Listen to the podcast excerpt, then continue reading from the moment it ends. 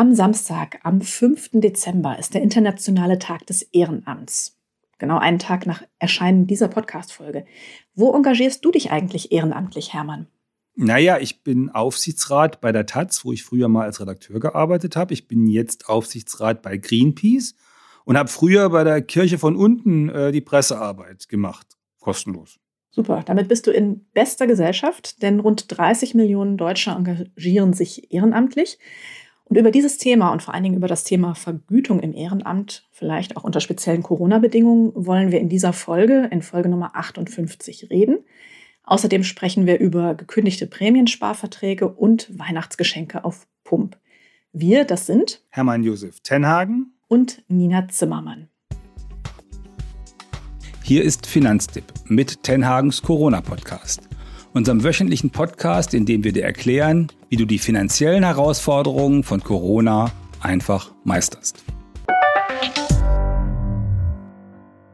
Hermann, du engagierst dich also sehr breit aufgestellt, ehrenhalber. Warum machst du das denn? Weil ich was zurückgeben will. Ich habe sozusagen Glück und Erfolg gehabt in meinem Leben und einen Teil davon äh, verdanke ich zum Beispiel den Kolleginnen und Kollegen bei der Taz, die damals gemeint haben, dieser junge Mann, der könnte einen Redakteur abgeben. Und der junge Redakteur, der hat dann ein Ressort Wirtschaft und Umwelt dann mitgegründet. Und dann hat der Redakteur äh, war so erfolgreich, dass er sogar stellvertretender Chefredakteur dort wurde. Und die haben mich immer gemocht und geliebt. Und als ich dann raus war aus der Taz und einige Jahre später und es gab so ein paar wirtschaftliche Dinge, die geregelt werden mussten, fand ich es ähm, legitim, dass sie mich gefragt haben. Und ich habe mich sogar gefreut und habe gesagt, okay, äh, wenn die Genossinnen und Genossen, so heißen die, die Ein Eigentümer der Taz, wenn die das wollen, dann würde ich auch den, äh, würde ich den Aufsichtsrat da mich anschließen, also würde ich das machen. Und jetzt bei Greenpeace, ähm, das ist jetzt äh, sozusagen ist, ist so ähnlich. Vor 25 Jahren habe ich mich intensivst mit Klimapolitik beschäftigt. So, so ein bisschen so wie Fridays for Future war da als ähm, als Redakteur für Umwelt habe ich mich damit beschäftigt und mir war das ein, oder ist das ein Riesenanliegen. Und äh, als da jetzt im letzten Jahr das erste Mal so die Frage kam, ob ich mir vorstellen könnte, dass äh, da als Aufsichtsrat äh, ehrenamtlich tätig zu sein, habe ich gesagt, natürlich, das ist das Thema, mit dem wir uns, also und unser eigenes Geld ist wichtig, das müssen wir haben, da kümmere ich mich jeden Tag drum.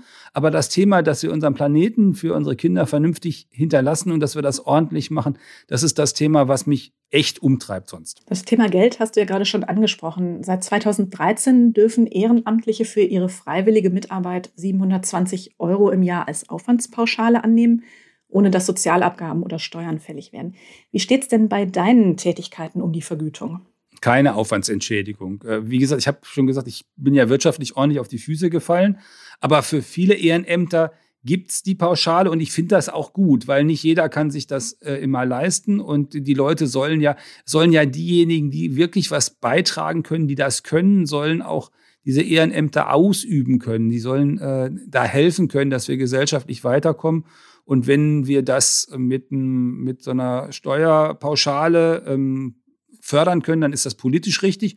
Und diejenigen, die das äh, mitnehmen können, die sollten auf jeden Fall auch wissen, dass das geht, weil mancher kann eben im Augenblick nicht arbeiten oder hat es eigentlich finanziell enge und ist trotzdem jemand, der fürs Ehrenamt gebraucht wird. Und diejenigen, wenn du einer von denen bist, du kannst da echt relativ viel Geld einstecken. Ich sage jetzt mal eine Zahl vorneweg. 4000 Euro. Wie das genau zusammen sich setzt, das können wir ja mal auseinanderfieseln. Ja, genau. Ähm, wichtig ist vielleicht aber auch noch zu sagen, diese Ehrenamtspauschale, die ich gerade erwähnt habe, die gibt es allerdings nur einmal, auch wenn man mehrere begünstigte Tätigkeiten ausübt. Es gibt aber verschiedene Möglichkeiten, das eine und das andere zu kombinieren. Das ist vielleicht interessant für Menschen, die sich viel engagieren oder wie du es auch gerade schon angesprochen hast, grundsätzlich wenig Einkünfte haben oder in diesem Jahr zum Beispiel wegen Corona in Kurzarbeit sind, Minijobber sind. Ja, welche Möglichkeiten gibt es denn da genau? Also es gibt einmal diese Möglichkeit des Ehrenamtes, zum Beispiel die Kasse zu führen vom eigenen Sportverein oder von irgendeinem anderen Verein, der gemeinnützig ist. Das ist so die Voraussetzung. Dann ist das ein Ehrenamt und dann kann, kann man, kannst du dafür die 720 Euro Pauschale bekommen. Wenn du gar keinen Job sonst hast, dann könntest du dich dafür sogar anstellen lassen und dann könntest, könntest du auch den Arbeitnehmerpauschbetrag, den es gibt für Leute, die in irgendeiner Form arbeiten, für den man dann keine Steuern oder du dann keine Steuern zahlen brauchst. Den kannst du auch noch geltend machen. Das sind nochmal 1000 Euro. Das wären dann schon 1720 Euro. Und dann kannst du auch noch, es gibt eine sogenannte Übungsleiterpauschale. Ähm, das hört sich schon nach Sportverein an, kommt eigentlich auch daher. Also wenn du die, die B-Jugend von deinem Fußballverein trainierst, dann dürftest du diese Übungsleiterpauschale insgesamt 2400 Euro im Jahr auch bekommen und musst dafür keine Steuern und Sozialabgaben zahlen. Das gilt übrigens ja auch für Chorleiter oder Vortragsreferenten. Genau, wollte ich, wollte ich gerade sagen, Übungsleiter kannst du auch sein, wenn du in der Volkshochschule was machst oder wenn du als Chorleiter unterwegs bist. Also im weitesten Sinne, wenn du andere Leute anleitest, ähm, etwas zu tun, was gesellschaftlich für sinnvoll gehalten wird, kannst du eine Übungsleiterpauschale geltend machen. Und wie gesagt, 2400 Euro Übungsleiterpauschale, 720 Euro, weil du die Kasse von deinem Verein führst und 1000 Euro, weil du sonst gar keinen anderen Job hast und dann auch noch den Arbeitnehmerpauschbetrag mitnehmen kannst. Das sind 4000 Euro, die du in der Tasche haben kannst. Und wenn du sonst nicht viel Geld hast und wenn es sonst enge ist, dann ist das echt auch ein Motiv, ähm, anderen zu helfen und dabei äh, finanziell selber auch besser auszusehen. Und man kann sich ja auch Aufwendungen für das Ehrenamt ersetzen lassen. Das stimmt, das kommt noch hinzu, habe ich gar nicht dran gedacht. Also natürlich, wenn du, wenn du mit dem Auto deine Vereinsmannschaft von A nach B fahren musst, da kannst du das ähm, ersetzen lassen, wenn du telefonieren musst für den Verein, wenn du irgendwie äh, der, der B-Jugend hoffentlich nicht, also bei der E-Jugend äh, sozusagen hinterher äh, mal eine, eine Cola oder eine Fanta oder besser noch Mineralwasser ausgibst ähm, und hast eine Quittung dafür, auch solche Aufwendungen könntest du dann steuerlich versuchen, Geld zu machen. Ja, das finde ich auch total spannend. Das war mir nämlich äh, auch nicht so bewusst. Ich habe das erst jetzt nach nochmaliger Lektüre in dem Ratgeber von unserem Finanztipp Steuerexperten Udo entdeckt, äh, der genau auf diesen Punkt hingewiesen hat. Äh, ich habe auch schon mehrere Journal äh, Ehrenämter im journalistischen Bereich inne gehabt. Da hatte ich zwar nie große Aufwendungen, aber ich habe da bislang auch überhaupt nicht dran gedacht, dass ich mir zum Beispiel mal ein Busticket vielleicht auch hätte ersetzen können, wenn ich einen Termin beim Notar hatte. Naja, das mache ich dann beim nächsten Mal. Ich verbuche das mal sozusagen unter dem Thema persönliche Spende. Mehr zum Thema Ehrenamtspauschale findest du, liebe Hörerinnen, liebe Hörer, natürlich in einem schönen Ratgeber von unserem Kollegen Udo. Den verlinken wir in den Show Notes oder du gehst direkt auf finanztipp.de slash Ehrenamtspauschale. Ich habe ja gerade schon gesagt, meine Aufwendungen, die verbuche ich mal als persönliche Spende an die Vereine, für die ich äh, da tätig war. Das bringt mich zu einer E-Mail von einer Hörerin, die einen Nachtrag zu Folge 55 dieses Podcasts hatte, nämlich zum Thema Jahresend-Rallye Schenken, Läden, Retten, Steuern sparen. Hörerin Silvia schreibt uns, dass sie zum einen mit Freude seit einigen Wochen diesen Podcast hört. Das freut uns natürlich sehr. Und dass Jawohl. sie zum Thema Corona-Unterstützung und Steueroptimierung in Folge 55 ein wichtiges Thema vermisst hat, nämlich das Thema Spenden. Sie weist darauf hin, dass es Spendenaktionen zum Beispiel für Künstler gibt, an denen man sich beteiligen kann und die sind dann sogar noch steuerlich absetzbar. Und sie hat einen schönen Tipp. Sie hat nämlich ihre eigene Spendenquote überprüft zum Jahresende und auch erhöht. Also sie geht mit gutem Beispiel voran, schreibt sie. Sie hat bislang immer drei Prozent ihres Nettoeinkommens gespendet und seit Beginn der Corona-Pandemie hat sie diesen Betrag auf 10 Prozent erhöht. Ja, liebe Silvia, ganz herzlichen Dank für diese E-Mail. Da freuen wir uns drüber und ich finde das eine total ja. gute Idee. Ja, ist eine super Idee. Also ähm, ich, aus eigener äh, Anschauung, ähm, meine beiden großen Töchter sind Musikerinnen, äh, Profimusikerinnen und äh, in deren Umfeld sieht man das sehr, sehr doll, wie diese Corona-Pandemie sich auch negativ auf die Ökonomie auswirkt. Und ich weiß dann eben auch von einigen dieser, dieser Spendenvereine, die es inzwischen gibt. Und das ist sehr, sehr vernünftig. Und die Leute äh, leiten das Geld wirklich komplett weiter da. Also das ist eine Riesenidee, das, das zu tun, wie überhaupt wenn du irgendwie spenden willst, das ist, ähm, das ist vor Weihnachten ja, tun das ja viele Leute. Und wir haben in diesem Jahr auch gesehen, tatsächlich, ähm, äh, die, die Leute haben ja unglaublich viel Geld gespart, weil sie nicht äh, in Urlaub fahren konnten. Die Sparquote war in Deutschland bei 20 Prozent zeitweise. Also da war wahnsinnig viel, da ist wahnsinnig viel Geld übergeblieben. Und das eine oder andere von diesem Geld könnte man oder könntest du, lieber Hörer, liebe Hörerin, ja durchaus auch spenden. Äh, ich mache das auch jedes Jahr und äh, das Einzige, was mir dabei manchmal schief geht, ist vor zwei oder drei Jahren mal passiert, dann habe ich ordentlich gespendet, aber natürlich zwischen den Jahren erst, zwischen Weihnachten und Neujahr und war so spät dran, dass die Spende dann am Schluss, erst am 1. Januar des folgenden Jahres verbucht oh, worden ist. Oh, die beliebten ba Bankarbeitstage. Ja, ja, genau, kam. genau so die kamen in die Quere und das ist dann, wenn, für, für, wenn du für dich als lieber Hörer und äh, Hörerin, wenn du, wenn du diese Spenden auch im Hinblick auf ein besonders erfolgreiches oder gutes Jahr finanziell für dich ähm, äh, gibst und sagst, also da kann ich auch was von abgeben, dann wäre das halt erst im nächsten Jahr, wo das verbucht wird. Also von daher ein bisschen gucken, dass du da in, also den kleinen Fehler nicht machst. Ansonsten ist das, das ist ein Stockfehler. Das Geld ist einmal gut da und es hilft hoffentlich und guck dir die Vereine an. Und im Newsletter, im aktuellen, werden wir natürlich noch ein bisschen mehr, ein paar Details dazu geben, wie man das denn genau machen muss, wann du da eine, äh, eine Quittung bekommst und wie diese Quittung aussehen muss. Und das gucken wir uns dann auch nochmal an. Genau, und vielleicht noch kurz zum Thema Sparquote. Ähm, das hast du ja gerade angesprochen, Hermann. Da hast du auch ausführlich schon in diesem Podcast drüber gesprochen mit unserem Finanztipp-Kollegen Dirk und zwar in Folge 49. Die verlinken wir vorsichtshalber auch mal in den Show Notes. Ja, dann sind wir eigentlich schon beim nächsten Thema, das uns in der Finanztipp-Redaktion und im Newsletter-Team in dieser Woche bewegt und bewegt hat und sicherlich auch noch bewegen wird. Denn viele Sparkassen kündigen derzeit lukrative Sparverträge ihrer Kunden. Das sind sogenannte Prämiensparverträge. Die haben zum Teil klangvolle Namen wie Vorsorgesparen, VR Zukunft, Bonusplan, Kombispar oder Scala. Die Verträge werden den Sparkassen zu teuer. Was genau hat es damit auf sich, Hermann?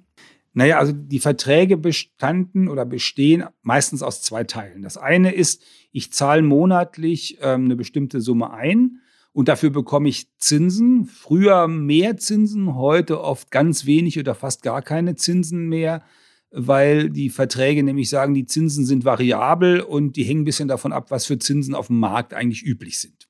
Und zweitens gab es aber jedes Jahr dann eine Prämie dazu. Die ist am Anfang klein und die wird dann immer größer. Und häufig ist das so, dass nach 15 Jahren die Prämie die Hälfte von dem ist, was ich in dem Jahr einzahle. Also wenn ich insgesamt 2000 Euro einzahle, kriege ich nochmal 1000 Euro Prämie obendrauf von der Sparkasse oder von der Volksbank oder wie auch immer diesen Vertrag dann macht. Das ist eigentlich super und deswegen haben die Leute, die solche Sparverträge haben, die auch festgehalten, auch wenn die Zinsen runtergingen, weil sie gesagt haben, die Prämie ist so schön, das kann ich ja gar nicht liegen lassen, das nehme ich mit. So, jetzt, ja, genau, das ist ja total attraktiv geblieben, trotz Niedrigzinsphase. Genau, genau, genau. So, und dann haben, das haben die, äh, die Sparkassen sich auch gedacht, dass das attraktiv für die Kunden ist, aber nicht attraktiv für die Sparkasse. Äh, und dann haben sie versucht, die Leute rauszukanten, also diese Verträge zu beenden äh, mit dem Argument, also erstens, die, die seien gar nicht auf ganz lange Frist angelegt und wenn man die höchste Prämie, also wenn der, wenn der Kunde, die Kundin die höchste Prämie schon mal bekommen habe, dann sei das Ziel eigentlich erreicht und solchen Argumenten. Das steht dann immer im Kleingedruckten und zum Teil gelingt das dann auch damit, die Kunden tatsächlich zu kündigen. Was aber die Sparkassen noch gemacht haben, sie haben ja diese Zinsen gezahlt und Sie haben auch bei den Zinsen eine Klausel gehabt, wie viel Zinsen Sie denn eigentlich zahlen müssen. Und diese Klauseln, die Sie gehabt haben, das äh, wissen wir inzwischen und das wissen auch viele Verbraucherzentralen. Die Klauseln, die sind nicht ähm, korrekt.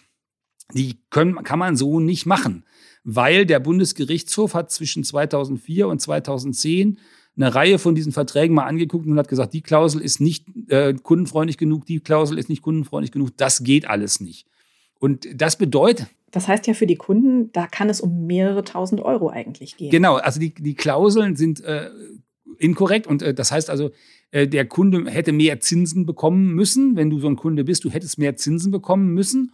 Und äh, jetzt, wo die Leute äh, gekündigt werden, gehen die dann los und gehen zu einer Verbraucherzentrale oder zu jemandem, lassen sich beraten, der guckt auf den Vertrag drauf und sagt, oh, das kann aber so nicht sein. Und tatsächlich sind da Kunden gewesen. Also ich habe vom einen Fall jetzt gehört äh, aus, aus Sachsen, aus Dresden. Da, da ist ausgerechnet 20.000 Euro Nachzahlung an äh, was die Sparkasse zu wenig ausgezahlt hat. Und es im Boah, Schnitt. Das ist eine ganz schön üppige Summe. Ja, im Schnitt sind es immer einige tausend Euro.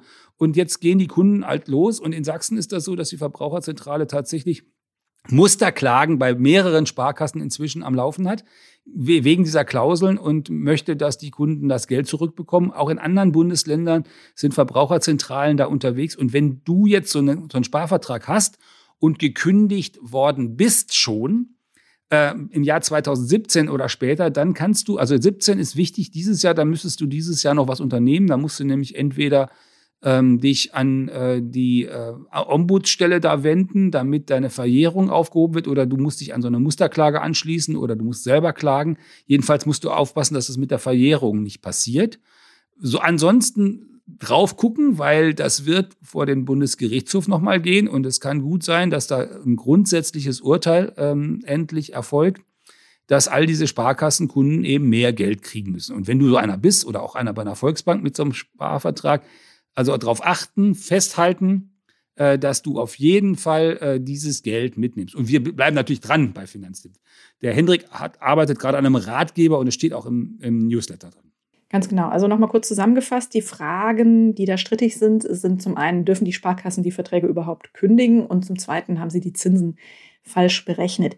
Ja, im Detail, wie du da vorgehen musst, liebe Hörerinnen, liebe, liebe Hörer, das hat Hermann gerade schon angesprochen, steht im Newsletter, aber auch in dem Ratgeber, den wir, den wir in den Show Notes verlinken.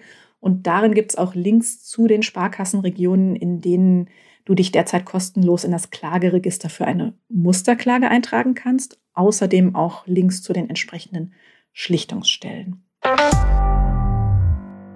Damit kommen wir zum letzten Thema, würde ich vorschlagen, Hermann. Ja, äh, Weihnachtsgeschenke auf Pump, oder? genau. Und da habe ich vorher mit dir besprochen, wir beide reden also jetzt wie die Blinden über die Farbe. Wir würden nie auf den Gedanken kommen, Weihnachtsgeschenke auf Pump zu kaufen. Das kann man ja eigentlich gar nicht tun. Aber es gibt offenbar Leute, die das tun. Und ähm, ich habe dann auch noch mal rumgeguckt. Es gibt natürlich auch Banken, die das gerne verkaufen. Ich habe jetzt so, so, eine, so einen schönen Satz hier. Also wenn Sie selbst sich dieses Jahr den ein oder anderen extra großen Weihnachtswunsch erfüllen wollen oder Ihren Familienangehörigen, bietet die Sparkasse Südholstein viele attraktive und praktische Finanzprodukte. Ey, Leute. Ah, super, das glaube ich sofort. Also, ja, also das, das geht doch nicht. Man kann doch, also lieber Sparkassenmitarbeiter oder Bankmitarbeiter, wo auch immer, ihr könnt doch nicht Leute auffordern, äh, sozusagen Weihnachtsgeschenke auf Pump zu kaufen. Ich würde jetzt vorschlagen, wir waren ja eben beim Spenden. Die Sparkasse Südholstein spendet mal genug Geld für die Schuldnerberatung in, warte mal, Pinneberg, Segeberg, Neumünster. Da sind die unterwegs. Ähm, dass dort die, diejenigen, die auf diese Art und Weise möglicherweise in die Grütze gefahren sind, dass denen geholfen wird. Das geht, finde ich, überhaupt nicht. Ich habe nichts dagegen, wenn Leute teure Weihnachtsgeschenke kaufen. Überhaupt nicht. Aber doch nicht auf Pump. Naja, Hermann, aber vielleicht muss man, muss man ja auch sagen, ähm, durch äh, Kurzarbeit äh, wegen Corona oder wegen anderer Widrigkeiten ist das Geld vielleicht in diesem Jahr bei manchen Leuten knapper. Und da kann ja zum Beispiel eine 0% Finanzierung gerade recht kommen. Ne? Man muss nicht sofort zahlen, kann in Raten zahlen und dann aber auch keine Zinsen für die äh, Raten beispielsweise. Warum sollte ich da in deinen Augen trotzdem vorsichtig sein? Also, um, noch, um, um, da noch einen draufzusetzen, Amazon sagt im Augenblick, du kannst die Geschenke kaufen, musst erst am 14. Januar zahlen. Wie du die dann bezahlst, ist aber trotzdem nicht klar am 14. Januar. also, der, der Punkt ist, bei diesen 0% Finanzierungen, äh, ob die wirklich günstig sind, entscheidet sich ja immer daran, ob das Produkt dann wirklich ähm, ähm, günstig ist. Und häufig ist es so, dass es zwar eine 0% Finanzierung gibt, aber das Produkt anderswo ein Hunderter oder auch zwei billiger gewesen wäre. Das ist also überhaupt keine gute Idee, notfalls äh, also mit so einer 0% Finanzierung unbedingt loszugehen. Wenn das Produkt auch noch das günstigste war, dann ist eine 0% Finanzierung per se ja völlig in Ordnung, äh, wenn man die macht. Aber Kredite doch wirklich nur für Dinge, die, die dringend erforderlich sind. Und ein teures Weihnachtsgeschenk, bitte, das gehört nicht dazu. Und wenn ich plädiere da ernsthaft dafür, dann auch bei den Kindern ist das, glaube ich, schwieriger. Also der, die Erwachsenen sollten das immer verstehen, dass das nicht keine gute Idee ist. Wenn es mit den Kindern sozusagen bei den Weihnachtsgeschenken ist das schwieriger. Die wissen aber normalerweise ja, dass es nicht der Weihnachtsmann ist und das Christkind, sondern dass es die Eltern oft sind. Und dann ist es auch da, ich glaube, an der Zeit, dass man mit den Kindern mal drüber redet, dass es dieses Jahr aus welchen Gründen auch immer finanziell ein bisschen enge ist und dass deswegen auch bei Weihnachten äh, die, die, die, die, die liebevollen Geschenke und nicht die teuren Geschenke äh, an erster Stelle. Ja, genau, so sehe ich das auch. Denn es geht ja nicht darum, was möglichst Teures zu verschenken, sondern etwas, was von Herzen kommt. Das äh, sollte die Idee in meinen Augen dahinter sein. Und es ist jedenfalls auch keine Alternative, das Girokonto ins Minus zu treiben, um ein teures Geschenk zu finanzieren, denn Dispo-Kredite sind ja oft auch sehr teuer. Nee, das ist ja noch teurer. Also, äh, also genau. sozusagen ein Ratenkredit, der kostet dann, wenn man ihn günstig findet, vielleicht für drei Prozent oder sogar noch weniger. Aber äh, der Dispo ist dann oft bei 10 Prozent. Das sollte man auf keinen Fall machen. Also das ist auch nicht, es ist einfach nicht sinnvoll, Geschenke ähm, auf Pump zu kaufen. Die meisten Leute, also die für vernünftige Menschen, mit denen du in deinem Leben zu tun hast, würden nicht wollen, dass du Geschenke auf Pump kaufst. Wenn sie das wollen, dann musst du da vielleicht auch nochmal eine andere Frage stellen. Das kann ja eigentlich so nicht sein. Genau, ich glaube, da sollte man vielleicht auch ehrlich mit Familienmitgliedern und Freunden drüber reden und vielleicht auch sagen, das ist so die absolute Obergrenze, was ein Geschenk kosten soll. Details zu diesem Thema und zu allen anderen verlinken wir in den Show Notes. Ich würde gerne noch mal kurz zusammenfassen, was wir heute besprochen haben, Hermann. Da war zum einen das Thema die äh, Vergütung im Ehrenamt. Das Ehrenamt muss in einem ideellen Bereich, also in der Vereinsarbeit oder in einem Zweckbetrieb liegen. Dann kann man die Ehrenamtspauschale bekommen. Manchmal kann man diesen Freibetrag auch mit anderen Dingen kombinieren, beispielsweise der Übungsleiterpauschale. Da hat man dann am Ende mehr Geld.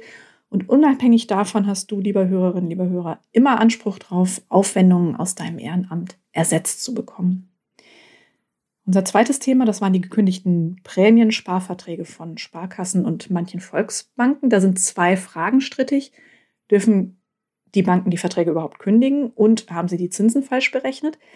Da ist unsere Empfehlung, schau dir deinen Vertrag an und wenn da irgendwas komisch ist, lass ihn zum einen vielleicht durch eine Verbraucherzentrale überprüfen. Das Recht musst du dann allerdings selber durchsetzen, entweder mit einem Schlichtungsverfahren, einer Musterklage oder einer eigenen Klage. Und ganz wichtig an der Stelle, wenn die Kündigung schon im Jahr 2017 ausgesprochen worden ist, dann hast du nur noch bis Ende diesen Jahres, also bis Ende 2020 Zeit, um deine Ansprüche da geltend zu machen. Ja, dann die Geschenke auf Pump nicht in den Dispo gehen, das ist zu teuer, nicht blind auf die 0% Finanzierung vertrauen, Preise vergleichen und vielleicht überhaupt mal fragen, muss es so ein teures Geschenk sein? Zu all dem, wie gesagt, Links in den Show Notes. Genau. Und zum Nachlesen empfehlen wir natürlich neben unserer Webseite immer unseren Newsletter, der an diesem Freitag kommt, genau wie der Podcast. Da könnt ihr das alles nachgucken und findet auch die Links hinten dran. Liebe Hörerinnen, liebe Hörer, wenn euch dieser Podcast gefallen hat, erzählt es weiter, empfehlt uns weiter, abonniert uns, schenkt uns fünf Sterne oder einen guten Kommentar bei Apple Podcasts, Spotify, Deezer, Audible oder über welche Plattform ihr uns sonst hört. Und natürlich freuen wir uns auch über Feedback und zwar gerne per E-Mail an podcast.finanztipp.de. Also zum Schluss ganz wichtig bleib gesund. Äh, also ist ja unverkennbar. Im Augenblick ist das jeden Tag ein Jumbo, der über Deutschland abstürzt. 450 Leute, die sterben. Also es gibt jeden Anlass, echt aufzupassen, dass du gesund bleibst, dass deine Familienangehörigen, deine Freunde gesund bleiben. Arbeitet daran, achtet darauf, tut, was ihr da tun könnt. Äh, wir denken an euch die ganze Zeit auch. Ähm, ihr seid ja unsere Zuhörer, unsere Newsletter-Abonnenten, unsere Nutzer. Also bleibt gesund, das wünschen dir Nina Zimmermann und Hermann Josef Tenhagen.